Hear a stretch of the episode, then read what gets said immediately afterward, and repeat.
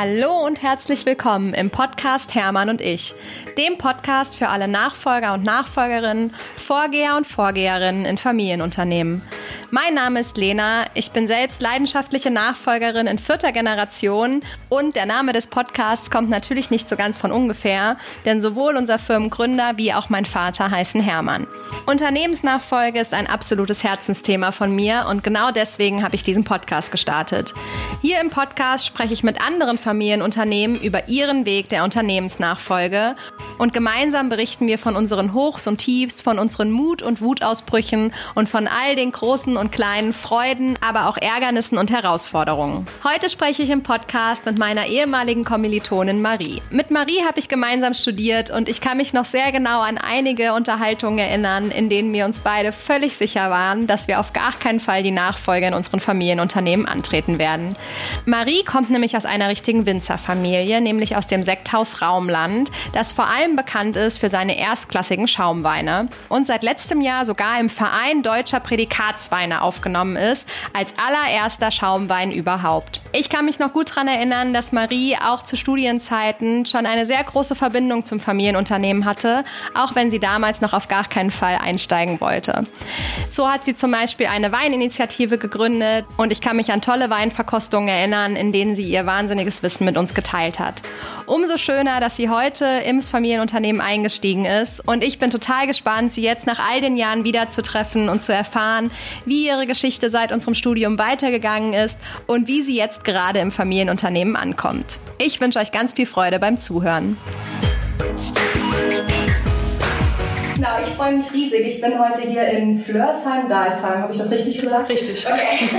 Bei Marie-Louise. Und mit Marie-Louise habe ich tatsächlich studiert, habe sie aber seit Jahren nicht gesehen. Und ich weiß noch, dass damals auf jeden Fall der Stand war, ich kann mir überhaupt gar nicht vorstellen, ins Familienunternehmen zu gehen. Ich glaube, der Hauptgrund war damals so die Location, wo das Familienunternehmen hier sitzt. Und jetzt bin ich total gespannt, was die letzten fünf Jahre passiert ist. Hallo Marie-Louise. Hi, Schön, dich zu sehen.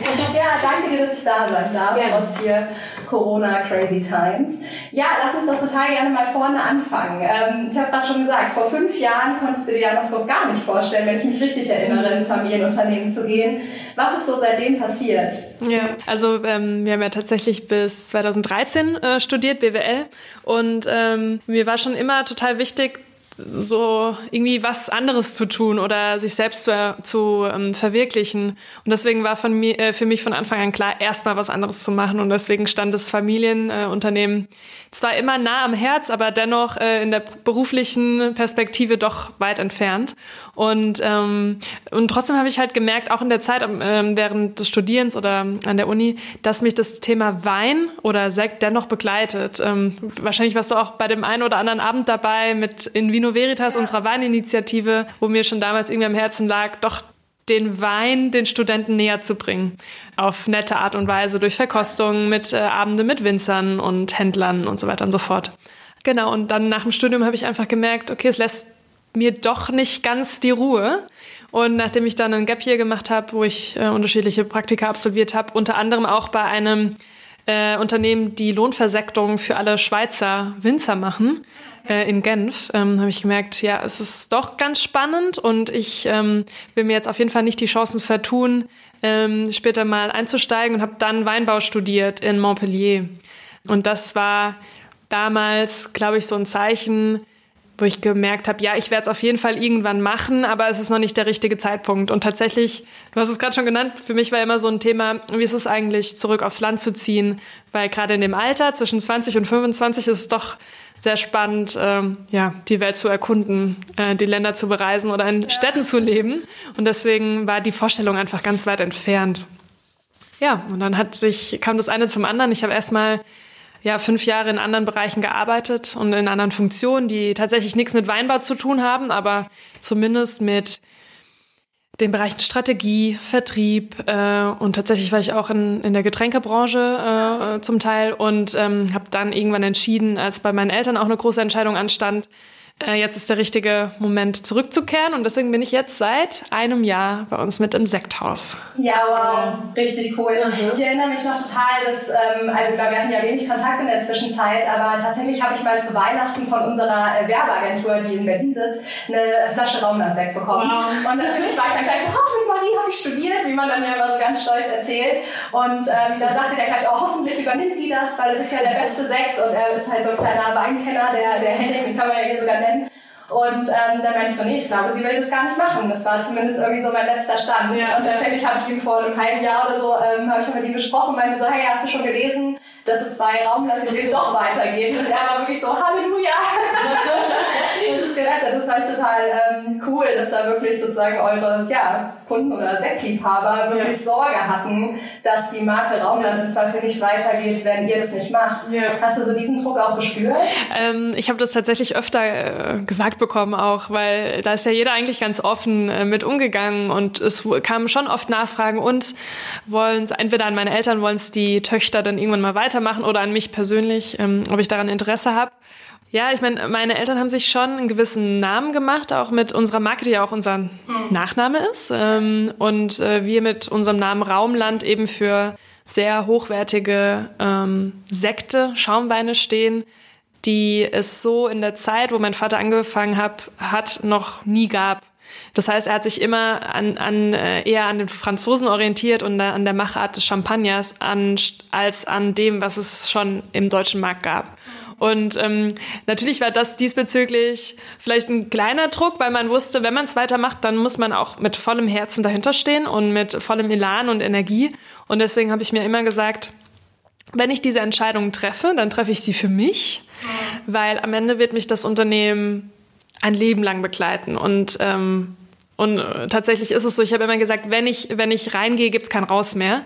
Und ähm, heute bin ich überglücklich, dass ich die Entscheidung getroffen habe und auch sehr glücklich, dass ich sie zu diesem Zeitpunkt getroffen habe, weil ich einfach auch das Gefühl habe, nichts verpasst zu haben oder sehr viel ausprobiert äh, zu haben und jetzt so meine die Expertise, die ich auch ansammeln konnte, wiederum einzubauen und dadurch auch einen gewissen Mehrwert ähm, zu schaffen. Ja, ja, das Thema gibt es ja total oft, das stellt man hier im Podcast tatsächlich auch fest, dass so dieses, wie bringe ich meine eigene Handschrift ja. eben damit rein. Ne? Total. Du hast es eben vor dem Podcast so ein bisschen grob erzählt, wie dein Papa angefangen hat. Ich finde es mhm. super spannend. Magst du das gerade hier nochmal erzählen? Ja, gerne. Ich, ich kriege auch mal Gänsehaut, wenn ich an die Geschichte denke, weil meine Eltern tatsächlich bei Null angefangen hatten. Ähm, also meine Mama war Bankkauffrau und Hotelfachfrau ähm, gelernte und mein Vater ähm, Diplom-Kaufmann bei Siemens.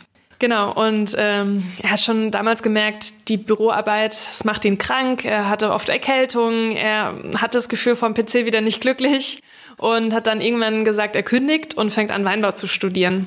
Er kam zwar aus einem Weingut, aber das wurde damals eben an seinen Bruder übergeben äh, und nicht an ihn, weil er was Gescheites machen sollte. Ah, okay, also es gab so ein bisschen eine Verbindung. Aber es gab, ja, und meine Mutter kommt auch aus einem Weingut, äh, hat aber immer gesagt, niemals einen Winzer. das hat nicht geklappt. und dann daraufhin ist mein Vater nach Geisenheim äh, gegangen, wo man Weinbau studieren kann. Da ist heute meine Schwester auch. Genau, und ähm, hat, dort gab es damals ein Sektprojekt. Da hat sich kaum einer für interessiert. Am Ende kamen fünf Studenten zusammen und die haben äh, gemeinsam den ersten Sekt gemacht. Also jeder musste Weine von den Eltern oder von anderen Winzern mitbringen und das versekten.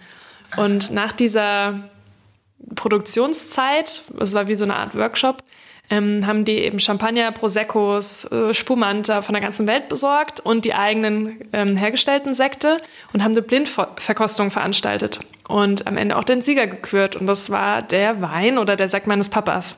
Ja, und das war so ein bisschen der Auslöser. Er sagt immer, er wurde da von so einem Sektvirus infiziert.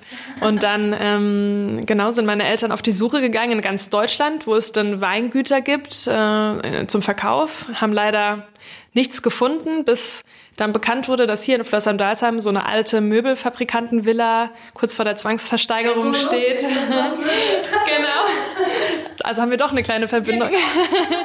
Und ähm, konnten die dann tatsächlich ähm, mit 10% Zinsen bei der Bank äh, damals wow. kaufen. Und, ne, und da waren eben äh, vier Hektar Rebfläche mit dabei. Also nicht viel, aber dennoch ein bisschen was. Und zur gleichen Zeit konnten sie auch einen Keller anmieten, hier in der Nähe, den wir tatsächlich bis heute haben. ja, und das war so der Grundstock. ähm, für unsere Sektproduktion. Wow. Und das Familienunternehmen. Warst du damals schon, gab es dich damals schon oder war das mm, bevor? Ja, ich bin hier ins Haus mit eingezogen, als ich eins war. Also es hat ah. sich alles äh, um meine Geburt herum, äh, hat es stattgefunden. Irre, ne? Also die und also das, dieser, ähm, ja, dieser Mut, was neu zu machen und dann aber auch schon mit Familie und Kind und so im Hintergrund. Ja, ne? Aber das heißt, du hast ja natürlich am Anfang unterbewusst, aber so diesen ganzen Weg wirklich eigentlich mitbegleitet. Ja. Ne? Am Anfang nicht bewusst, ne? Weil ja, genau. Man versteht da ja auch als Kind gar nicht, was um einen herum passiert, aber klar im Nachgang die Kunden saßen bei uns am Wohnzimmertisch, in der Küche. Die, äh, um es lustig zu sagen, gingen auf die gleiche Toilette wie wir. Also es hat sich alles nur äh, ums Unternehmen gedreht und natürlich morgens, mittags, abends wurde über Sekt gesprochen und über Wein. Und natürlich prägt es einen extrem. Damals fand man es vielleicht ein bisschen langweilig als Kind, aber mittlerweile bin ich da sehr dankbar, eigentlich schon unterbewusst und früh so viel mitbekommen zu haben. Ja. ja. Wann äh, trinkt man denn dann so als Sekttochter sein erstes Säckchen? Ja, ich habe mich sehr lange gewehrt. Genau aus dem Grund, weil es äh, wirklich thematisch immer nur um das eine Thema ging. Aber ähm, als ich dann äh, konfirmiert wurde, kam meine Mutter mit der Flasche Sekt und sagte dann zu mir, so Kind, du bist konfirmiert, ab jetzt musst du Sekt trinken. Andere Kinder wollen unbedingt und warten auf die Konfirmation. Genau. So war glaube ich, bei uns damals. Ja. Und, ähm, aber ja, das ist ja auch so, wenn man so ein Thema ähm, ja, jeden Tag präsent hat, dass man es dann einfach nicht mehr hören kann. Ja, wir hatten immer unseren alkoholfreien Kindersekt, den haben wir bis heute noch, der auch sehr lecker ist. Deswegen konnte ich mich immer damit äh, glücklich halten. Ah, ja, okay. das ist ja. Ja. Ähm, so, dann hat dein Papa ja quasi immer weitergemacht und er hat ja, glaube ich, letztes Jahr, so ziemlich als ihr eingetreten seid, auch diese tolle Auszeichnung bekommen. Äh, wie heißt die nochmal? VDP? Genau, also es gibt ähm, einen Verband, also äh, er nennt sich VDP, Verband Deutscher Prädikatsweingüter. Und es mhm. ist ein Verband, den es schon seit vielen Jahren gibt, äh, also seit vielen Jahrhunderten oder seit, äh, ich glaube, 100, ja, 150 Jahren, müsste ich nochmal nachgucken. Und ähm, das, der, dieser Verband umfasst die 198 besten Weingüter Deutschlands. Und ähm, genau, letztes Jahr wurden wir dann gefragt, ob wir Interesse hätten, als erstes Sektgut in Deutschland dort beizutreten. Was eigentlich eine riesen Herausforderung war, weil der Verband natürlich sehr viele Qualitätskriterien hat, die erfüllt werden müssen, um überhaupt beitreten zu können. Das fängt im Weinberg an, über die Kellerarbeit, über die Vermarktung etc. Und ähm, natürlich ähm, spielt bei der Produktion bei uns ganz, spielen ganz andere Faktoren eine wichtige Rolle. Und entsprechend musste auch dieses Statut angepasst werden, bevor es überhaupt möglich war, dort aufgenommen zu werden. Und tatsächlich, ich hatte vorher genannt, ähm, damals gab es eine Entscheidung für meine Eltern zu treffen. Und das war die mit der Beitritt in den VDP, weil sie das nur gemacht hätten, wenn wir Töchter gesagt haben oder hätten oder dann haben, dass wir auch kommen und das Unternehmen weiterführen. Und ähm, daraufhin, wie gesagt, war das der Auslöser und wir, ich habe innerhalb von kürzester Zeit meinen Job gekündigt und bin dann auch ähm, nach Hause gekommen. Ja. Ah, okay, also das war so der Schlüsselmoment ja, eigentlich. Genau. Das heißt, wie, also wie hat denn das Thema Nachfolge in den letzten Jahren für euch so eine Rolle gespielt? War das was, wo ihr immer mal wieder drüber geredet habt oder wurde ja. das dann auch lange mal, sag mal, totgeschwiegen mhm. und kam dann plötzlich wieder auf den Tisch? Ja, also wir haben lange Zeit, meine Schwester und ich, nicht drüber geredet, ähm, weil für uns klar war, dass wir es eigentlich nicht gemeinsam machen können, weil wir auch sehr unterschiedliche Persönlichkeiten sind. Und ähm, dann weiß ich noch, ähm, vor drei Jahren habe ich zu irgendwann gesagt, du, wir müssen uns vielleicht doch mal zusammensetzen, weil unsere Eltern werden auch älter und die wollen natürlich irgendwann eine Entscheidung von uns haben, sei es, dass wir es machen oder eben, dass wir es nicht machen.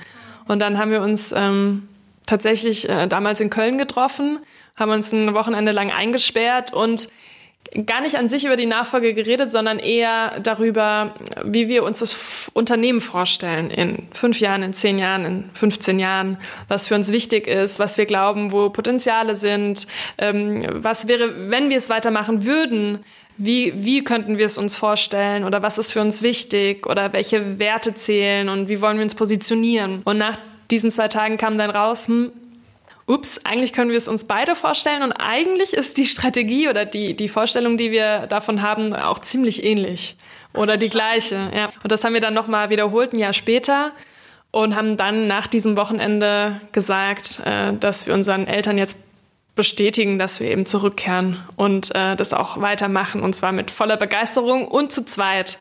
Und die sind natürlich vom Stuhl gekippt, weil die damit nicht gerechnet haben, dass wir auch direkt zu, zu, zu zweit sagen, dass wir es weitermachen. Ja, ja. es war auch für, also für meine Eltern natürlich ein, ein schöner Moment, weil die haben uns nie gesagt, dass sie möchten, dass wir es weitermachen sollen ähm, weil sie sich ja auch aus eigenen Wünschen, aus eigenen Vorstellungen für dieses Unternehmen damals entschieden haben und das wirklich von Anfang an aufgebaut haben. Und äh, entsprechend haben sie gesagt, wenn, wenn wir nicht zu 100 Prozent dahinter stehen, da sollen wir auch unser eigenes Ding machen. Und vielleicht heißt es nicht Sekthaus Raumland, sondern irgendwas anderes. Und ähm, ich glaube dennoch, auch wenn sie es nie offen ausgesprochen haben, macht das einen natürlich stolz, wenn man sieht, dass das eigene Werk weitergeführt wird und und nicht wieder verkauft wird oder einfach zu Ende läuft. Ja, und vor allem, wenn ihr noch so Bock drauf habt. Ja. Du hast ja gerade ja. so gesagt, so, dann waren wir voll dabei. Ähm, mhm. Was gibt's für schöneres Lob? Ja. Ne? Ja. ja. Das heißt, ihr habt das tatsächlich erstmal unter euch Schwestern ausklamüsert sozusagen. Und dann gab es so den Punkt, wo ihr gesagt habt, so Papa, wir haben da eine Entscheidung für dich. Ja. Papa und Mama für ja. Ja. Weil, also wir sind beide schon seit vielen Jahren in so verschiedenen, ich sag jetzt mal Nachfolgernetzwerken involviert weil wir einfach gemerkt haben, dass wir den Austausch brauchen und uns damit beschäftigen müssen. Und ähm, in diesem Rahmen habe ich so oft gehört, wie, wie Unternehmen auch leider, leider scheitern an der Nachfolge, weil es zu sehr gewollt wird oder eben nicht gewollt, weil die Interessen der verschiedenen Generationen auseinandergehen oder eben, weil Geschwister ähm, weil sie denken, sie müssten es beide machen, nicht zusammenarbeiten können. Und von daher war mir ganz klar, die erste Hürde, die wir meistern müssen, ist, können wir das gemeinsam meistern mhm. oder, oder eben nicht. Und auch wenn ich immer der Überzeugung war, dass ich, also ich hatte immer ganz offen kommuniziert, dass ich es mir nicht zu zweit vorstellen kann. Aber ich glaube, wenn man dann mal an den Punkt kommt und sagt, man hat eine gleiche Vision und man ist zwar, man, ja, wir sind zwar unterschiedliche Persönlichkeiten, aber vielleicht kann das ja auch von Vorteil sein. Wir ergänzen uns extrem gut. ja, ähm, ja dann ist es doch die richtige Entscheidung. Ja, richtig cool, dass ihr ähm, dann auch den Mut gehabt habt, ja. euch da so mal an den Tisch zu setzen. Ne? Weil ja. du sagst gerade, es gibt ja, und das hört man ja oft, so viele Geschwisterpaare, die sich es eben nicht zusammen vorstellen können. Und dann ist irgendwie ganz schnell dieser Clinch da. Das mhm. hört man zumindest so aus den Geschichten. Und vielleicht mhm. ähm, gibt man dem Ganzen dann die Chance gar nicht mehr, sich ja. so zusammenzusetzen. Ja. Ne? Total gut. Vielleicht, dass ihr auch so den Abstand noch ein bisschen hattet in dem Moment. Absolut. Zum Unternehmen, ne? Ich meine, man muss natürlich äh, dazu sagen, wir haben jetzt noch viele Jahre vor uns und ich glaube, wir müssen halt proaktiv daran arbeiten, dass es, dass es funktioniert. Aber dadurch, dass wir das im Hinterkopf haben, glaube ich, wird es sehr gut funktionieren weiterhin. Ja. ja. Und jetzt bist du ja seit einem Jahr mhm. dabei und deine Schwester ist studiert gerade noch, ne? Die macht gerade ihr Weinbaustudium fertig und schreibt, fängt jetzt an, an ihrer äh, Thesis zu schreiben. Ähm, ist aber eigentlich die ganze Zeit schon parallel bei uns mit dem Unternehmen dabei. Aufgrund von den besonderen Umständen, die wir gerade haben, ist ja auch das Studium mehr digital als ähm, vor Ort. Und ähm, gerade das Weinbaustudium ist doch sehr praxisorientiert, weshalb es einfach gut ist, auch parallel im Unternehmen mitzuarbeiten, gemeinsam im Weinberg zu sein, im Keller, ähm, ja, die hat jetzt gerade ein Praktikum gemacht in der Champagne bei einem ah, cool. ja, ja. schönen Champagnerhaus und hat da natürlich auch nochmal neuen Input bekommen, den sie jetzt mit nach Hause bringt. Ja, glaube ich, ist auch spannend. Geil. Und jetzt, als du quasi letztes Jahr eingestiegen bist, also sozusagen an Tag 1, war da schon klar, wie ihr euch, wie das jetzt in Zukunft werden soll mit dir und deiner Schwester, aber auch mit äh, deinen Eltern, die sind ja auch noch aktiv dabei. Ja, Gott sei Dank. ich sage immer, ähm, im Weinbau äh, es ist so, dass ich einmal im Jahr üben kann, mein Produkt gut hinzubekommen. Und ich merke leider erst in zwei, drei Jahren, ob es geklappt hat oder nicht. Weil unsere Sekte liegen mindestens, oder in unserem Fachjargon sagt man drei, vier, fünf, sechs, sieben, acht Jahre auf der Hefe. Und dann kommen sie erst in den Verkauf. Das heißt, das, was ich aktuell verkaufe oder ausschenke, das sind Sekte, die mein Vater vor sieben oder acht Jahren produziert hat. Irre. Ja, also in unserer Branche spielt Geduld eine ganz, ganz wichtige Rolle. Und ähm, ja, jetzt habe ich äh, deine originelle Frage vergessen, ob das klar war, wie wir uns aufteilen, ja.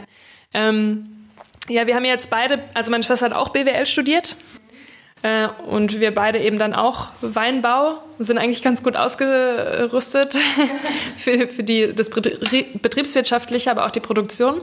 Und ich habe damals zu ihr gesagt, äh, Kathi, ich glaube dir sofort, genauso wie meine Einstellung ist, dass wir gerne beides machen würden. Also man, wir wären uns nicht gegen das eine noch gegen das andere, weil einfach beides dazugehört. Und am Ende sind wir ein kleines Familienunternehmen und müssen auch in die Pike hinein irgendwie alles ähm, können. Mhm. Aus, wie sagt man, aus der Pike heraus? Ja?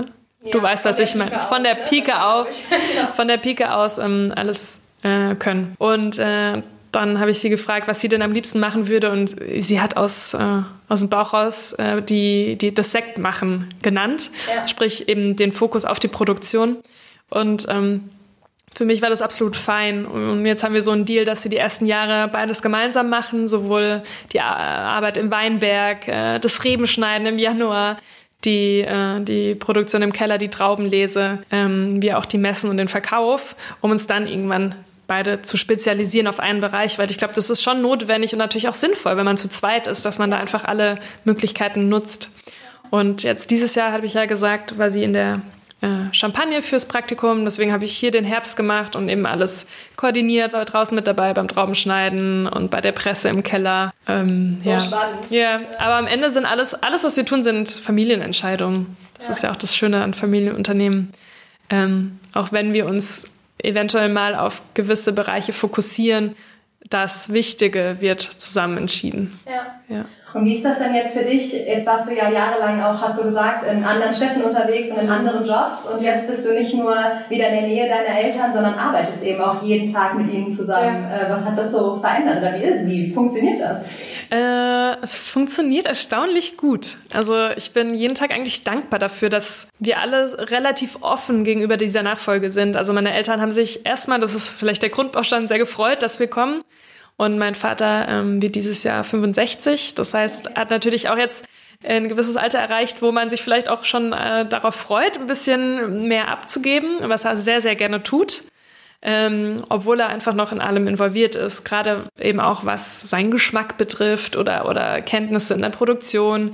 Wie gesagt, äh, es dauert einfach Jahre, bis man sich dieses Wissen auch angeeignet hat.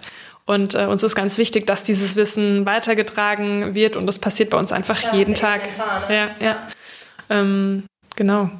Und ähm, ja, meine Mutter ebenso und wir natürlich auch. Natürlich haben wir auch manchmal Reibereien, aber das sind Kleinigkeiten. Ich glaube, da kann man drüber hinwegsehen. Ja, und hat dein Papa schon so ein, oder deine Eltern vielmehr so einen Zeitraum gesteckt, wo sie gesagt haben, also Mädels hier, weiß nicht, in fünf Jahren oder so, müsst ihr das alleine machen oder macht ihr das so ein bisschen nee, on the run? Haben wir nicht. Okay. Ist, glaube ich, on the run. Ähm, ich weiß aber noch, damals, als meine Schwester und ich dieses Wochenende hatten, wo wir mal überlegt haben, wie es weitergeht, habe ich zwischendrin meine Mutter angerufen und sagte zu ihr, äh, Mama, frag doch mal den Papa, aber nicht von uns ausgerichtet, sondern einfach so von ihr als Frau, Ehefrau. Wenn, wenn er jetzt entscheiden könnte, wann er gerne aufhören möchte, wann wäre das? Und äh, dann hat es einen Tag gedauert und dann hat sie sich am nächsten Tag gemeldet und meinte so, also ich habe den Papa gestern Abend gefragt, ihm ist auch nicht aufgefallen, dass das eine Frage von uns ist und er sagte, hm, eigentlich will ich gar nicht aufhören. Nur im Büro würde ich gerne nicht mehr sein, aber ich würde lieber wieder Reben schneiden und im Weinberg stehen. Und es hat so ein bisschen gezeigt, natürlich das, was die beiden auch tun, ist voller, das steckt voller Leidenschaft. Und die haben das jetzt seit 35 Jahren auf, aufgebaut und natürlich ist es ihnen lieb, auch einfach weiterhin dabei zu sein und involviert zu sein. Und wir sehen das auch bei unseren Großeltern, die auch ja in diesem ehemaligen Weingut aufgewachsen sind, die jedes, jeden Tag an diesem Geschehen mit dabei waren. Auch wenn sie natürlich in ihrer äh, Funktion immer weiter zurückgetreten sind. Aber das hat sie einfach jung und fit gehalten und, und, und sie hatten das Gefühl, sie sind weiterhin ein Teil davon. Und ich glaube, am Ende werden wir es auch so handhaben. Ja. ja wenn alles ja, gut geht. Ich wollte genau, du sagst, wenn alles gut geht, ne? Und äh, das sieht ja im Moment so aus und dann äh, will man ja mal auf jeden Fall nichts anderes hoffen. Ja, ne? ja total spannend. Ich glaube, es ist ja auch einfach wirklich so ein schwieriges Thema eben für die, gerade dein Papa, ich meine, das ist ja sein, wirklich sein Baby, kann man auch wirklich so, glaube ich, nennen. Ne? Und der genauso wie ich dir dich oder Kathi abgeben würde, würde er eben gerne sein Weingut abgeben. Und ähm, dass das natürlich auch ein Weg ist, ist ja ganz klar. Aber genau, wenn es funktioniert, ist es ja so, so großartig, wenn mhm. Generationen und auch dieses Wissen, hast du ja auch gesagt, noch so zusammenarbeiten können und die Offenheit natürlich von beiden Seiten da mhm. ist. Ne? Ich habe ähm letztens ein Buch gelesen und da ging es um die ältesten ähm, familiengeführten Unternehmen der Welt, äh, Entschuldigung, Europas. Und das älteste ist tatsächlich ähm, äh, das Weingut, äh, ein Weingut, äh, Prinz zu Salm Und äh, also da sind auch, und das muss man sich mal äh, vor Augen äh, führen, ähm, das ist eine Familie, die seit Jahrhunderten von Jahren dieses äh, Weingut pflegt und immer wieder überträgt. Und das ist in der Weinbranche tatsächlich ganz, ganz häufig. Weil früher, man muss auch einfach sagen, früher, das waren Bauernfamilien, ja, und die haben dieses Wissen weitergetragen, haben sich damit über, äh, haben überlebt, haben äh, eben ihren eigenen Wein produziert, hatten oftmals auch Mischbetriebe, also mit Tier und äh, mit Tieren und mit, ähm, mit Ackerbau. Und äh, somit ähm, ja, so, so ein Konstrukt, so ein Unternehmen gerade in der Landwirtschaft funktioniert nur, wenn alle an einem äh, Strang ziehen. Strang ziehen, weil wenn ich mir auch mal überlege, ähm, wir haben auch nicht allzu viele Mitarbeiter. Und jeder, insgesamt acht, okay. aber natürlich davon eben vier Familienmitglieder. Jeder einzelne ist ein volles, ein voller Mitarbeiter, ja. Und da ja. zählt es, da zählt jede äh, einzelne Hand, die damit anpackt. Ja. Und ähm, ja, das ist einem, wie gesagt, irgendwie in die Wiege gelegt, dieses Gefühl, dass man da mithelfen muss, kann und sich auch nicht zurücklehnen kann. Wie war das denn, als ihr Kinder wart? Habt ihr da auch schon hier bei der, äh, bei der Rewe oder so mitgemacht? Wart ihr da involviert? Ähm, ja, ich weiß noch, meine Eltern haben immer die Kindergärten und unsere Klassen eingeladen und dann waren wir immer mit den ganzen Kindergartenfreunden hier und den äh, Erzieheringen oder auch in der Grundschule und haben hier äh, Traum gelesen. Das ging natürlich, also damals in meinem in meiner Vorstellung ging das ewig und wir waren den ganzen Tag beschäftigt meine Eltern haben irgendwann mal zu mir gesagt, das war immer nur so eine Stunde und dann, dann gab es Kürbissuppe. Aber doch, wir waren schon involviert. Jetzt auch nicht, ähm, also meine Eltern haben uns immer so einen Freira den Freiraum gegeben, wir hatten unsere eigenen Hobbys und äh, wir waren jetzt, man hätte vielleicht noch mehr involviert sein können, aber das war in einem ganz gesunden Maße.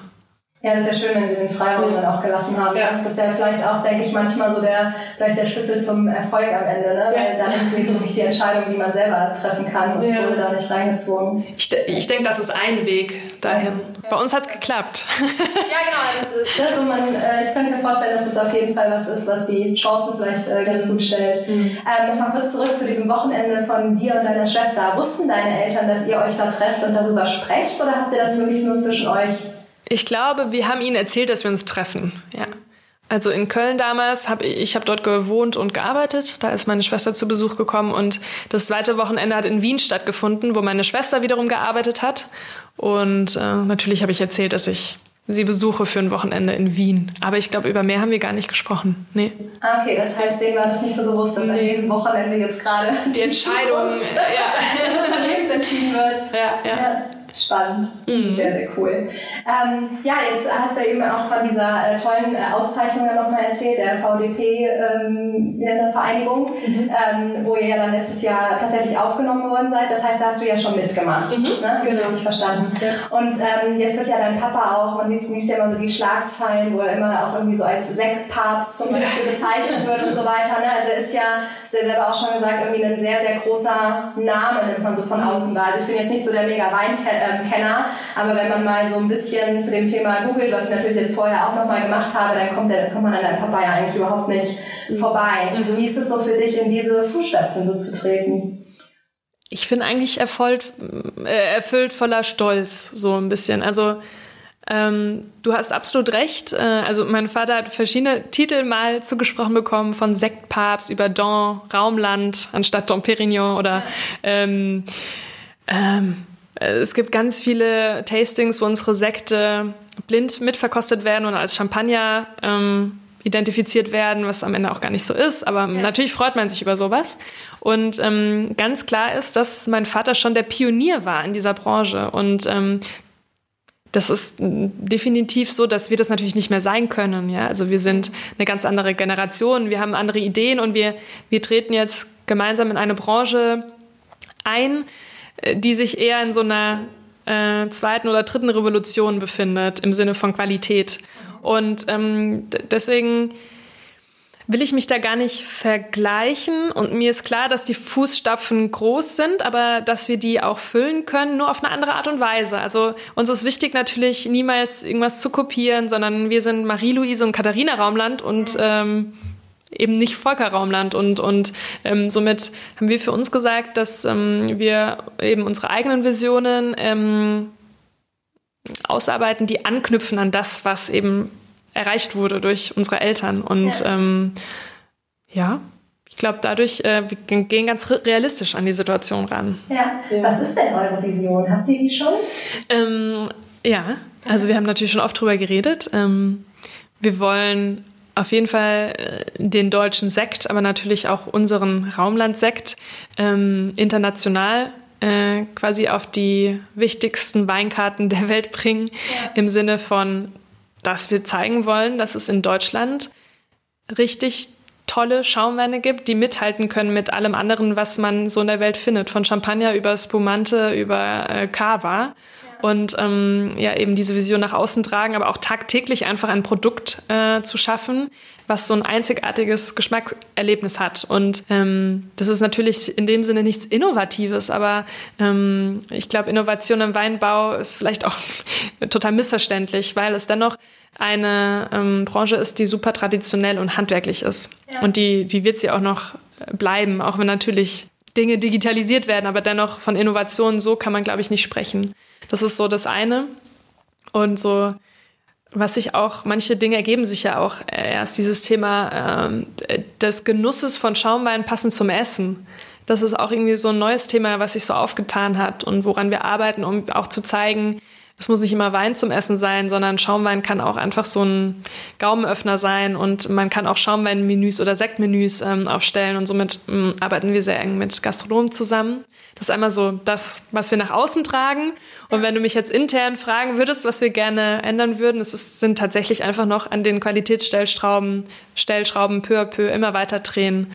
Äh, wir sind schon biologisch seit 2002 beziehungsweise schon eigentlich schon seit immer nur seit 2002 zertifiziert und ähm, äh, haben jetzt den äh, Gedanken der Biodynamie so ein bisschen verfolgt. Das heißt, noch mehr mit der Natur zu arbeiten. Das ist, ist ein bisschen philosophisch, aber auch mehr auf Mondphasen zu achten, noch weniger ähm, äh, Mittel zu nehmen, äh, im Weinberg noch maschineller zu werden, mehr eben mit dem zu arbeiten, was es schon in der Natur gibt. Okay. Ähm, ja, das sind so Themen. Und dann eben, ich will jetzt auch nicht ins Detail gehen, aber den Rebschnitt verbessern ähm, und so weiter und so fort. Okay, das heißt, da gibt es immer noch, äh, ja, ich sehe, ihr habt sozusagen, euer Feld ist auf jeden Fall noch groß, ist die Herausforderung auf jeden Fall auch da ist. Ja. Super, super spannend. Ähm, ich muss auch gerade total an die erste Folge denken ähm, mit der Katharina Koch. Ich weiß nicht, ob du sie gehört hast, aber die hat ja ihre Fleischerei von ihrem Papa übernommen. Mhm. Und da gibt's ja so die Spezialität, die Aale Wurst bei uns in Kassel. Ah, und ja. ähm, sie sagt halt auch so dieses Thema, ne, ist eigentlich so eine tolle Spezialität und ja. Deutschland ist eben hat eigentlich so ein herausragendes Fleischerhandwerk, wie du ja eben auch sagst jetzt im, im Wein, wir sind mhm. eigentlich so gut, aber international haben wir es einfach noch nicht geschafft, unsere Marken gut zu verkaufen. Ja. Und sie sagt halt auch ganz klar, für sie ist eigentlich so diese Vision, die Aale Wurst, sage ich mal, so bekannt zu machen, wie eben vielleicht Parma-Schinken, ja. wo sie auch sagt, es ist ein Zusammenschluss da in Parma, ja. ähm, wo einfach, äh, ja, die Italiener in dem Fall oder ne, der Champagner in Frankreich ist einfach bisher besser verstanden haben, die, die Marke eben auch als solches zu ja. ähm, promoten und nach vorne zu bringen. Mhm. Und ähm, das finde ich total spannend, dass, äh, dass ja also so die Vision in der Richtung ähm, eben ähnlich ist. Also eine, so eine deutsche Spezialität eben ja wirklich weltweit bekannt zu machen, weil es eben der Qualitätsstandard auch einfach hergibt. Ja. So hört man das ja raus. Ja, das stimmt. Äh, wir Deutschen sind einfach für andere Dinge bekannt, nicht nur im positiven Sinne. Ne? Ja. Und da ähm, so ein gewisses Image jagt einem schon oftmals im Ausland hinterher. Gerade auch im Sektbereich. Ich meine, Deutschland äh, bis zu den Jahren, wo mein Vater auch noch angefangen hat, äh, war bekannt für billigen deutschen Sekt und ähm, ist vielleicht aber auch immer noch so äh, billigen süßen Sekt, Entschuldigung. Und ähm, tatsächlich Deutschland, um so ein paar Zahlen zu nennen, hat den höchsten Pro-Kopf-Konsum von Schaumwein in der ganzen Welt. Wir trinken wow. pro Kopf jährlich, es ist ein bisschen niedriger geworden, aber 3,8 bis 4 Liter. Wow. Die Franzosen sind weit unten drunter. Denkt und man gar nicht, denkt man nicht, aber auch die exportieren sehr, sehr viel, unter anderem nach Deutschland. Und ähm, dennoch liegt, äh, liegen diese vier Liter bei einem durchschnittlichen Preis von ja, um die drei Euro. Wow. Und äh, natürlich, äh, unsere Produkte fangen bei 20 Euro an, gehen aber hoch bis 89. Wow. Natürlich sind wir da spielen in einem Segment, was wirklich nur die Spitze abbildet und was man auch in der Masse überhaupt nicht kommunizieren kann. Ja, also uns ist weiterhin wichtig, ähm, Wachstum bei uns ist eher über die Qualität und, und ja. nicht über, über die Masse, weil wir einfach weiterhin spezialisiert sein wollen. Aber dennoch müssen wir das nach außen kommunizieren, damit die Leute auch verstehen, was da der Unterschied ist. Weil wir nennen unseren Sekt Sekt und die Supermarkt Schaumweine nennen sich auch Sekt. Und ganz hinten steht einmal drauf äh, Sekt aus Deutschland und einmal deutscher Sekt. Und das macht den Unterschied. Und wenn man sich nicht wirklich damit beschäftigt, denkt man, ja, es ist an sich das Gleiche. Und ähm, Jetzt haben wir gerade sehr viele so Qualitätsinitiativen am Laufen, einmal mit dem VDP, wo wir so eine gewisse Sektpyramide ähm, einführen und Sektbegrifflichkeiten, um stärker zu kommunizieren, was die Unterschiede sind. Und dann ist mein Vater oder wir als Familie in, äh, in einem Verein, der nennt sich der Verband traditioneller Sektmacher, wo man auch daran arbeitet, parallel einfach so eine gewisse ähm, Qualitätsunterscheidung zu machen, die man auch nach außen kommuniziert. Weil natürlich ist ganz klar, als Einzelkämpfer ist man vielleicht stark für sich, für einzeln als Marke, aber man wird es niemals schaffen, ähm, in der Allgemeinheit oder nach außen Aufmerksamkeit zu erregen. Dafür braucht es immer mehrere. Und somit sind solche Initiativen eigentlich ganz gut geeignet, mit vielen verschiedenen Sektmachern daran zu arbeiten. Ja, also da geht ihr auch total in die Kooperation mit den Absolut, ja. Gerade in der Branche ist Zusammenhalt extrem wichtig. Genau aus den Gründen, die ich gerade genannt hatte. Ja. Spannend. Ich fand es auch gerade äh, spannend, dass du gesagt hast, dass ihr die, ähm, dass die Deutschen sozusagen am meisten äh, Sekt trinken, ähm, auch im Vergleich weltweit. Und bei Möbeln ist das im Übrigen genauso. Die ja. äh, Deutschen geben mit Abstand am meisten Geld pro Kopf in, für Möbel aus, Ach, äh, im Vergleich zu allen anderen Ländern. Ich glaube, ans Rang 2 kommt Singapur oder so. Wirklich? Und mit auch mit einem Riesenabstand. Ja, hätte ich auch nicht also gesagt. haben wir noch eine Gemeinsamkeit. ja, total. Ähm, ja, ich habe irgendwie gerade so viele Fragen, ich mal kurz äh, sortieren, womit ich jetzt anfange, ähm, weil ich finde die äh, Story so, also so cool, so spannend, ähm, wie, das, wie das hier so bei euch läuft und mhm. auch so cool, dass es eben so die ihr seid ja jetzt hier, es ist ja wirklich das erste Mal Nachfolge, die ihr mhm. jetzt macht und tatsächlich äh, jetzt auch gerade rückblickend zu den anderen Podcasts, was mhm. bisher fast immer schon mindestens irgendwie so die zweite ähm, mhm. Riege und äh, ganz oft haben die Leute eben vor allem auch erzählt, ja Mensch, zum Glück konnten die sozusagen aus, konnten unsere Eltern aus der ersten Nachfolge schon so viel lernen und ähm, ich finde es so cool, dass es ähm, bei euch ja gerade eben sehr gut zu funktionieren scheint und auch vor allem sehr offen, mhm. obwohl ihr ja das Thema Nachfolge wirklich gerade zum ersten Mal ja. eigentlich lernt. Ne? Bringt aber auch Herausforderungen mit sich, ähm, weil wir natürlich, äh, jetzt kommen die Fragen, hm, wie geht man denn die Nachfolge an, auch auf dem Papier? Ja. Äh, was passiert aus dem Unternehmen? Äh, macht man 50-50, was in dem Sinne nicht funktioniert, weil man dann eine Betriebsspaltung hat, äh, weil wir einmal einen landwirtschaftlichen Betrieb haben und eine GmbH? Ähm, was passiert mit den Immobilien, die teilweise im Privatbesitz sind äh, oder die angemietet sind? Und so weiter und so fort. Das kann natürlich keiner beantworten, weil es auch meine Eltern noch nie ähm, mitgemacht haben. Entsprechend sind wir da auch ähm, auf externe Hilfe angewiesen, die wir natürlich auch suchen und brauchen, weil man es alleine einfach nicht schafft. Ja, das heißt, das ist so ein Thema, wo ihr gerade alle gemeinsam ja. dran arbeitet. Genau. Ja, ja sau spannend. Ja. Und ähm, jetzt hast du gerade schon gesagt, so ihr sucht euch natürlich da auch externe Hilfe. Mhm. Ähm, auf wen greift ihr da so zurück? Ähm, wir haben jetzt zum Beispiel einen Partner, der sehr, sehr viele Unternehmensnachfolgen schon gestaltet hat. Gestaltet ist das falsche, begleitet hat. Mhm. Äh, und ähm, uns da einfach sein Wissen, weil er es eben schon öfter gemacht hat als wir, äh, mitgibt. Und ähm, äh, auch ein Netzwerk hat aus Rechtsanwälten, aus Anwälten, aus ähm, Steuerberatern, ähm, die da einfach Profis sind in dem Bereich. Ja. Ähm, ja. Ja, ich glaube, äh, mega, mega wichtig, ne? weil da kann man ja auch äh, ja, viel, falsch machen. viel falsch machen. Und vor allen Dingen so die Weichen dafür stellen, dass das eben auch langfristig wirklich funktioniert auch äh, mhm. zwischen natürlich den Geschwistern. Ne? Also ich sag mal, man hört ja die grauseligsten Stories und natürlich will man das auf gar keinen Fall hoffen, aber wie sagt man immer so schön, Verträge werden gemacht, wenn, äh, für, also in dem Moment, wo man sich nicht streitet, in der Hoffnung, dass man sie nie brauchen wird. Ne? Ja, genau. Und, ähm, ich glaube, das ist äh, so, so wichtig, weil man sonst am Ende ja, wenn es dann blöd läuft, hat man, hat man einfach was verpennt. Ne? Ja, ja. Vor allem, ich meine, unsere Familie wird ja eher größer. Die nächste Generation sind dann Cousins und Cousinen, die, die ja. hoffentlich auf einer guten Basis aufbauen. Und entsprechend war unser Anspruch jetzt bei dieser Nachfolge schon so ein bisschen die nächste Nachfolge auch wiederum im Hinterkopf zu behalten dass wir jetzt nie, keine Entscheidungen treffen, die dann äh, wenig förderlich sind für unsere eigene Nachfolge irgendwann wieder. Voll wichtig. Auch wenn das natürlich erst in 30, 40 Jahren geschehen wird. Also es ist total schwer, darüber nachzudenken, weil wir haben beide noch keine Kinder. Wir wissen auch nicht, was da kommt und trotzdem muss man es in irgendeiner Weise äh, mit einbeziehen. Ja, du hast total recht, ne? Irre. Da muss man erstmal irgendwie so die, den ersten Generationswechsel ab, äh, ja, abwickeln und äh, aber eben an den nächsten schon denken. Und ja, bei uns ist es ja auch ein Stück weit so. Ne? Also ich habe ja auch anfangs erzählt, bei uns äh, sind halt, gibt es halt zwei Unternehmen und die sind jetzt auch halt so aufgeteilt, ja. weil da halt genau die gleiche Überlegung eben ja. so war. Wenn wir das jetzt in eine Holding oder wie auch immer packen, was passiert, wenn jetzt wir drei Geschwister plötzlich alle drei Kinder haben ja. und dann stehen da plötzlich neun. Mhm. So dann ähm, das explodiert ja, also es muss ja eigentlich explodieren, sonst wird ja dann sau kompliziert. Ja. Und, ähm, ich sage immer, die einfachere Nachfolge ist die mit einer Person. ja, klar, was das angeht, aber ob es dann ähm, intern eben auch ist, also ich meine, du sagst ja auch, ihr habt halt beide dadurch einfach die Möglichkeit, dadurch, dass ihr zu zweit seid, ja. euch nochmal ganz anders zu spezialisieren das stimmt, und einen ganz ja, anderen Input reinzugeben. Das war auch eher auf die ähm, weiß, organisatorische Abwicklung äh, bezogen. Genau, aber da muss man halt gucken, wie man irgendwie beides so übereinander kriegt, dass man möglichst aus beiden das Beste rausholt. Das wäre noch ein Thema.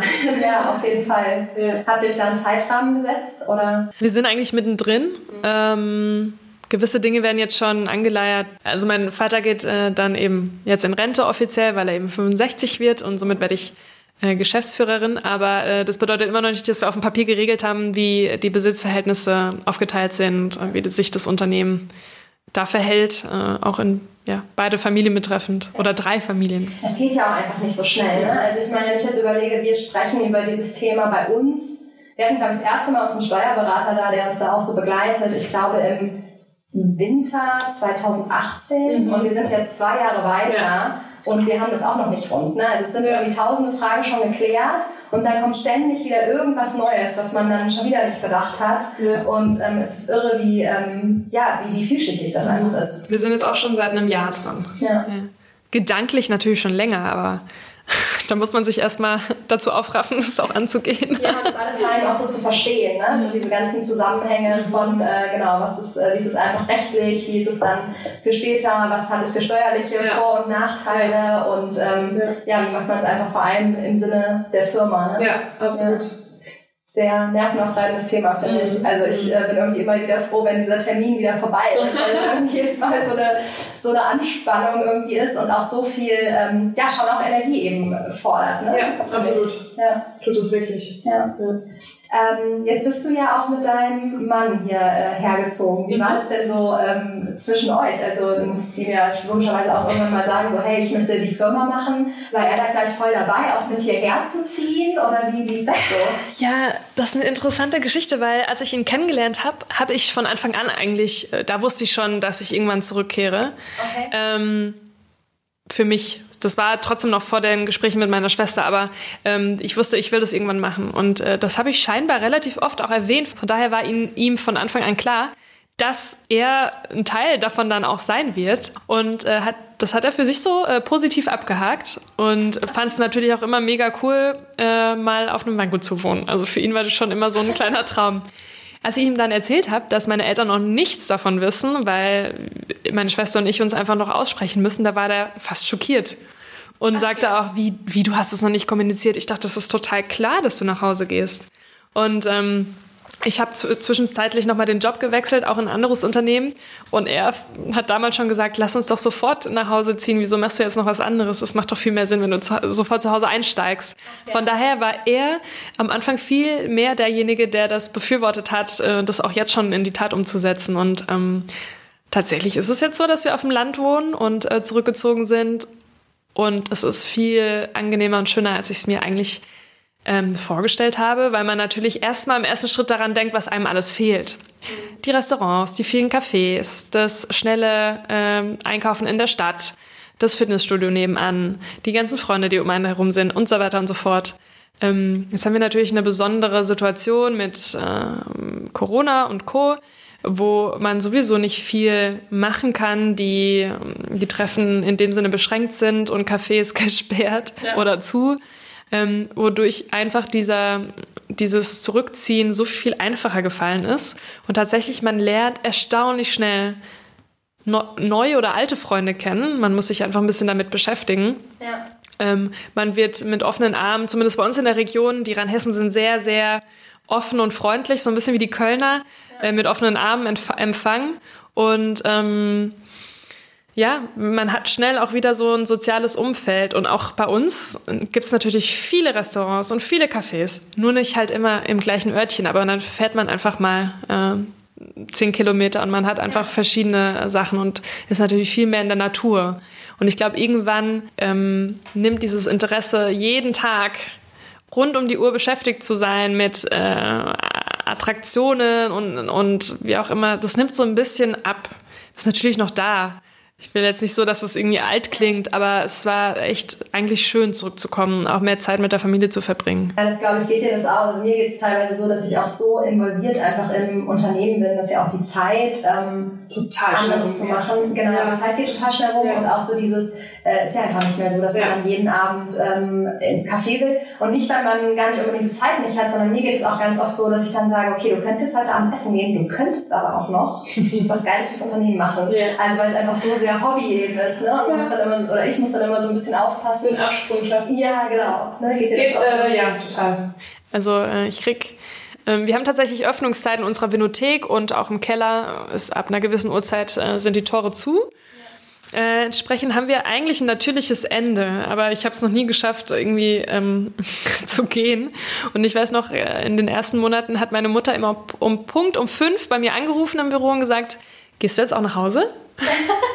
und das war für mich ganz ungewohnt, weil es äh, es hat nicht funktioniert. Ich, ja. ich, wie du sagst, man sprudelt voller Ideen und, und hat ja auch total Spaß, jetzt noch die eine oder andere Sache fertig zu machen, weiterzuentwickeln, Ideen zu entwickeln ähm, und dass man sich echt zwingen muss, auch mal einen Cut zu machen. Und natürlich, wir gehen trotzdem immer noch sehr gerne aus. Ähm, ist ja auch irgendwie die Natur unseres Berufes, ja. Essen und Trinken.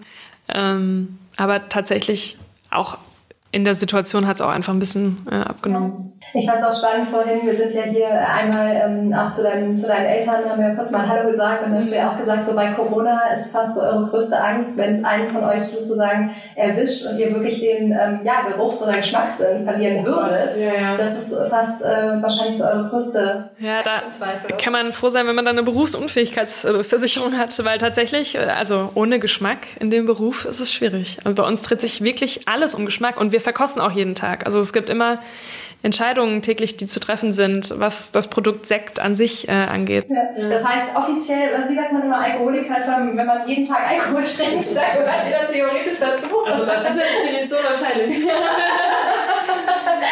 ähm, ich wollte noch mal einmal zu dem Thema auch kommen. Du hast vorhin gesagt, dass du ähm, ja, so dich mit dem Thema Nachfolge schon lange irgendwie beschäftigt hast oder auch so den Austausch gesucht hast über gewisse Netzwerke und mhm. ähm, so weiter. Was konkret hast du denn da, ähm, in was für Netzwerken warst du da oder wie hat der Austausch stattgefunden?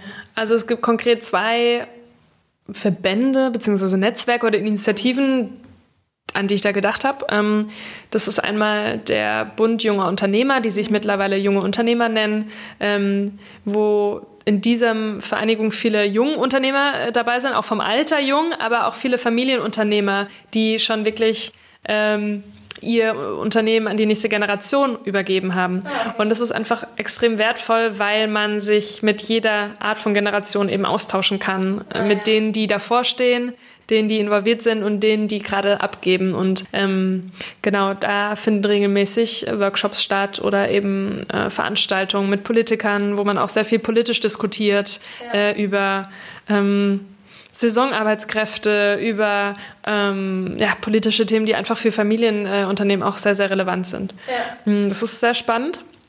Und das andere, was mich persönlich sehr geprägt hat, ähm, ist eine Initiative oder eine wirtschaftliche Studie von der Zeppelin-Universität am Bodensee in Friedrichshafen, mhm. von dem Lehrstuhl für Familienunternehmen äh, initiiert. Und die haben eine Studie aufgesetzt, die Familienunternehmensnachfolger mindestens zehn Jahre lang begleitet.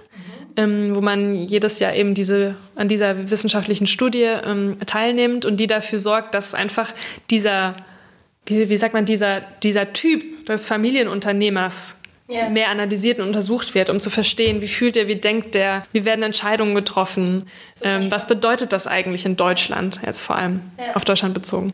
Und ähm, da treffen wir uns auch einmal im Jahr mit allen Studienteilnehmern und äh, jetzt eben schon Dieses Jahr wäre das sechste Jahr in Folge gewesen, was leider nicht stattfinden konnte aufgrund Ja, von Corona, aber ähm, man ist mit- mittlerweile wie so ein kleiner Freundeskreis geworden und man kennt sich, man kennt die Probleme der anderen, man spricht ganz, ganz offen über Themen, die einen beschäftigen, weil es tatsächlich in den meisten Fällen Themen sind, die alle betreffen. Auch dieses, ähm, was, was du am Anfang nanntest oder was mich beschäftigt hat, das Thema der Location, der, des Standortes des Unternehmens beschäftigt so viele, weil einfach Familienunternehmen ganz, ganz oft auf dem Land ähm, platziert sind oder eben an, in Randlagen, in Städten oder vielleicht in Städten, die nicht Berlin, Hamburg oder München heißen ähm, und somit für viele ein Thema sind. Oder auch dieses Thema, was passiert mit meinem Partner? Will der das auch? Wie integriert, wie integriert man die eigene Familie oder Geschwister oder, oder, oder?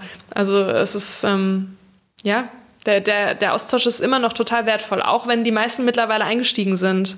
Man trifft trotzdem Leute, die sich auch proaktiv dagegen entschieden haben. Also es sind ganz unterschiedliche Werdegänge. Ja. Das heißt, da warst du dann, wenn du sagst sechs Jahre, auch wirklich schon deutlich, bevor du hierher gekommen bist, drin und hast Ja. diesen Austausch ähm, Genau. gesucht. Und würdest du sagen, das war ein ähm, wichtiger Baustein für deinen Weg? Es ist immer so schwer im Nachgang zu sagen, weil man nicht mehr weiß, wie man zu welchem Zeitpunkt gedacht hat. Aber das, ich habe damit angefangen, mich da zu involvieren in dem Moment, wo für mich wirklich die Frage kam, langsam muss ich mich entscheiden. Ähm, und diese, Them diese Thematiken mit Location und Standort einfach sehr, sehr groß war für mich oder sehr wichtig. Die Entscheidung, ist es was für mich oder nicht. Und äh, deswegen kam das zum richtigen Zeitpunkt, weil ich da zum ersten Mal gemerkt habe, dass ich überhaupt nicht alleine bin. Und dass das, was wir hier machen, nämlich Sekt zu produzieren, auch eigentlich ziemlich toll ist. Weil dort findet man natürlich ähm, alle möglichen Unternehmen, auch Unternehmen, die vielleicht eher technikfokussiert sind oder ja, Produkte haben, mit denen man erstmal so gar nicht so wirklich was anfangen kann. Ich lebe ja zumindest mit dem Produkt und Ja. kann es tagtäglich im Privaten oder auch nach außen feiern, weil es mir persönlich ja auch sehr, sehr gut schmeckt. Ja, und ähm, ja, das hat mir, glaube ich, schon sehr weitergeholfen. Ja, ich, ähm, ich habe dir ja auch vorhin erzählt, so der, der Austausch, ich glaube, ich hatte so eine Zeit, wo ich mich, wo ich so ein bisschen den Austausch, klingt jetzt so ein bisschen böse, so meins gar nicht, aber mir fällt gerade keine bessere, kein besseres Wort ein, so leid war irgendwie, weil ich so gemerkt habe, dass ich sozusagen zu voll war von Austausch und dann irgendwie den Fokus Ja. ähm, irgendwie viel zu sehr auf Vergleich gelegt habe, Ja. anstelle von, okay, Lena, was ist denn jetzt aber hier bei dir und mal unabhängig vom Vergleich, was ist der richtige Weg für dich?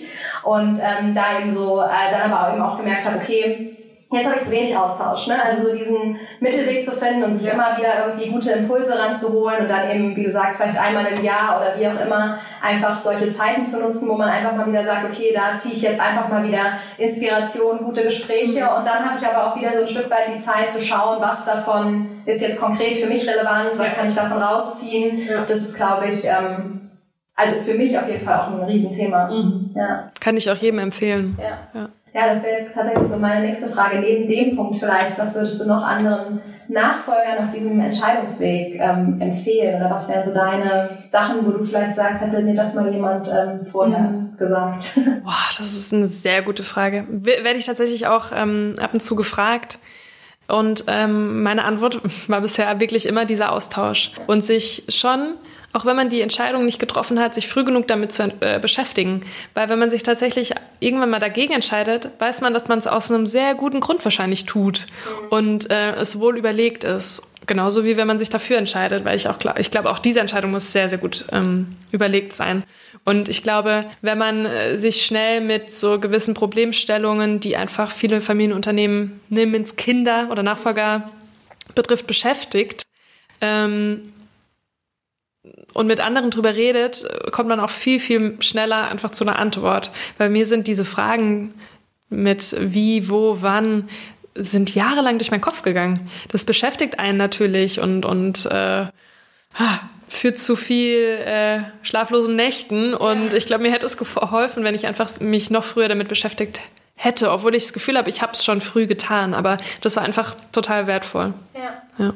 Ja, vielen, vielen Dank. Ja. Ja, vielen Dank äh, insgesamt für das Gespräch. Es war super, super spannend. Hat, hast du irgendwas, wo du sagst, es hat, wäre vielleicht noch äh, cool zu erzählen, was ich jetzt nicht gefragt habe? Gute, offene Frage. Also ich, das Einzige, was ich noch sagen äh, würde, ist auf jeden Fall, dass man mehr Sekt trinken sollte. es ist so ein spannendes Produkt. Leider wird es oftmals abgestempelt als Aperitif oder ähm, ja, Gelegenheitsfeier, Feierprodukt, aber ähm, wir leben den Sekt jeden Tag mit viel Genuss und es ist einfach so was Schönes. Und ja, ich habe ja schon gesagt, das ist meine Vision, das will ich auch einfach weiter nach außen tragen. Ja. Und jeder, der sich äh, ja, mit mir mal darüber unterhalten äh, möchte, ist herzlich auf den Klassekt eingeladen. ähm, ja, wir starten damit auf jeden Fall. Ich habe ja schon gesagt, ich werde auf jeden Fall jetzt noch eine erste Raumlandsekt mitnehmen und ich habe ihn ja zum Glück auch schon mal testen dürfen ähm, auf unserem Abschlussball damals von der Uni. Aber tatsächlich zwischendurch, ähm, ja, wenn man, wenn man sowas kennt, dann, äh, habe ja schon gesagt, dann ist man ja immer auch so ein bisschen äh, stolz, so, hey, Marie habe ich studiert und so. Und ich weiß noch, als ich äh, einmal dieses Jahr war, ich einmal im, Ur im Urlaub auf Sylt und da waren wir in einem Restaurant und da war dann auch Raumland auf der Karte. Und ich war direkt so, Papa, den probieren wir jetzt mal. Ähm, das war tatsächlich in Sylt, in List. Ähm, wie hieß denn das Restaurant? Ich glaube Dorfkrug oder so ähnlich. Mhm. Und da war auf jeden Fall, äh, genau, Raumlandsekt auf der Karte cool. und tatsächlich ja. haben wir uns den dann auch äh, schmecken lassen, weil das war auch so witzig, das war ziemlich so genau um die Zeit, wo ich dich auch angeschrieben hatte wegen dem Podcast und du auch Ja gesagt hattest. Und dann ah. war ich so, hey cool, komm, wir probieren den jetzt mal. Cool, und, das ist ja noch gar nicht so lange her. Ja, nee, genau, ist es nicht. Es war im Ende September, glaube ich. Ja. Äh, genau, kurz bevor es wieder so in Richtung Shutdown ging. Aber ihr habt ja, glaube ich, auch einen Online-Shop, oder? Ähm, tatsächlich, das war ein Resultat dieses Shutdowns, ähm, damit man einfach auch die Endkunden besser erreichen kann. Ja, ja cool, dann verlinke ich den auf jeden Fall in den Show Notes. Wer Lust hat, der kann ja gerne mal eine Runde Raumlandsekt bestellen, auch wenn er nicht ähm, genau hier um die Ecke wohnt. Oder wo kriegt man ihn denn sonst? In Weinhandlungen wahrscheinlich? Ja, also wir haben ganz, ganz tolle Partner und Händler, auch stationär. Mhm. Ähm, in Berlin zum Beispiel arbeiten wir mit dem Weinladen Schmidt. Der hat äh, sieben verschiedene ähm, Weinläden. Und auch sonst in Deutschland sind wir eigentlich ganz gut verteilt. Ja. Äh, hauptsächlich mit spezialisierten Weinfachhändlern. Ähm, genau. Ja, perfekt. Also findet man euch auf jeden Fall. Eigentlich schon. Ja, perfekt, super. Dann wünschen wir schon mal, äh, sagen wir schon mal Cheers. Ich finde Prost äh, passt bei Sekt ja nicht so richtig. Ne? Sagen wir mal Cheers und äh, ja, lasst es euch schmecken da draußen. Und nochmal vielen, vielen Dank für das schöne Gespräch. Danke dir, Lena. Gerne, gerne. Ach, es war so cool mal zu sehen, was die Studienkollegen jetzt so machen. Und tatsächlich haben Marie und ich festgestellt, dass wir uns wirklich ungefähr das letzte Mal 2015 gesprochen haben müssen. Und damals sah echt alles sowohl bei ihr wie auch bei mir ganz anders aus. Und ähm, dass sie jetzt den Weg eingeschlagen ist, macht vor allem, glaube ich, sehr, sehr viele Sektliebhaber in Deutschland und hoffentlich der Welt sehr, sehr glücklich. Und ja, der Podcast kommt ja auch genau zur richtigen Zeit. Schaut total gerne mal auf www.raumland.de vorbei. Dort könnt ihr nämlich die leckeren Schaumweine bestellen und dann könnt ihr es euch jetzt zu den Feiertagen schmecken lassen. Ich verlinke euch den Shop natürlich auch in den Show Notes. Ich habe tatsächlich auch gleich eine ganze Kiste mitgenommen mit den verschiedensten Sekten. Die hat Marie mir zusammengestellt und eine davon werde ich mir auf jeden Fall jetzt schmecken lassen. Und ja, jetzt sind wir schon bei der letzten Folge hier vor Weihnachten. Ich wünsche euch ganz, ganz tolle Weihnachtsfeiertage mit euren Familien in kleinen Kreisen. Ich hoffe, ihr könnt die Feiertage genießen. Ich wünsche euch schöne letzte Tage im alten Jahr 2020 und dann freue ich mich auf einen tollen Neustart mit euch in 2021, das hoffentlich ein bisschen weniger chaotisch wird wie dieses Jahr. Wenn ihr mir und Marie eine kleine Freude zu Weihnachten machen wollt, dann schreibt doch gerne in die Kommentare unter meinen letzten Post bei LinkedIn oder Instagram eure Gedanken zum Podcast, gerne eure Fragen und vor allem auch euer Feedback damit wir auf jeden Fall wissen, dass wir hier auch auf der richtigen Spur sind und über die Dinge reden, die euch wirklich auch interessieren und vor allem unterstützen. Über eine Bewertung bei iTunes freue ich mich natürlich ganz besonders und auch wenn ihr den Podcast weiterempfehlt an Leute, für die es interessant sein könnte und natürlich schickt mir jederzeit Ideen, die ihr habt für neue tolle Interviewpartner und Partnerinnen. Ich freue mich da riesig über euren Input. Also denn, lasst die Korken knallen und lasst es euch schmecken. Bis zum nächsten Mal, eure Lena.